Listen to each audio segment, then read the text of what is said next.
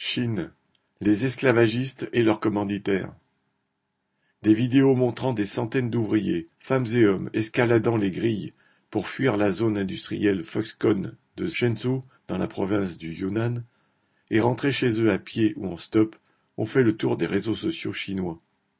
Les principales usines du taïwanais Foxconn qui assemblent des ordinateurs et des smartphones pour Apple, Dell, HP et autres firmes, sont installées en Chine, notamment à Shenzhen et Zhengzhou, et en Inde.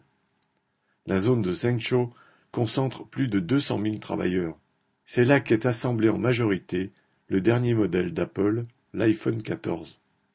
À Zhengzhou, des cas de Covid ont été dépistés mi-octobre et la direction de Foxconn et son donneur d'ordre Apple craignaient l'arrêt de la production à quelques semaines des fêtes de fin d'année quand l'iPhone 14 est supposé se vendre comme des petits pains.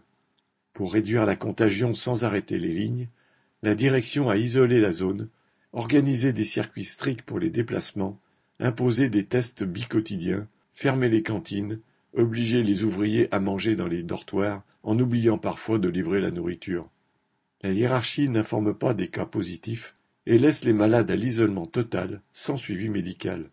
C'est ce mépris qui a fait exploser la colère et a poussé des centaines de travailleurs à s'enfuir pour regagner leur village, parfois à cent ou cent cinquante kilomètres.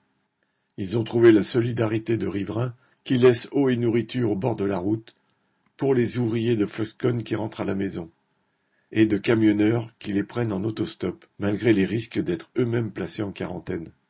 Depuis leur construction au début des années 2000, les usines chinoises de Foxconn sont les bagnes industriels dans lesquels capitalistes occidentaux taïwanais et chinois exploitent conjointement des centaines de milliers de travailleurs.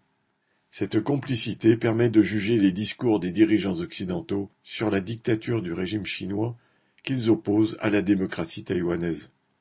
Souvent très jeunes, la moitié des ouvriers sont des intérimaires ou des migrants de l'intérieur, sans contrat fixe.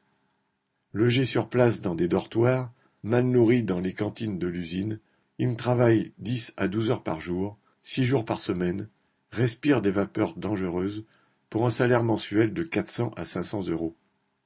En 2010, une vague de suicides à l'intérieur de la zone de Zhengzhou avait entraîné des manifestations de colère dans plusieurs villes de Chine.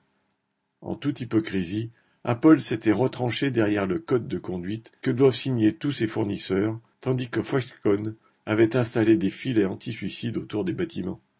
Cette fois-ci, la fuite des ouvriers, très relayée sur les réseaux sociaux avant que la censure ne sévisse, et le soutien reçu de la part de la population ont fait craindre aux dirigeants de Foxconn et d'Apple que le mouvement ne s'amplifie et que les lignes ne s'arrêtent. Ils ont annoncé le versement d'une prime de 55 euros par jour à tous les ouvriers présents entre le 19 octobre et le 11 novembre et la garantie de pouvoir quitter librement l'usine. Xavier Lachaud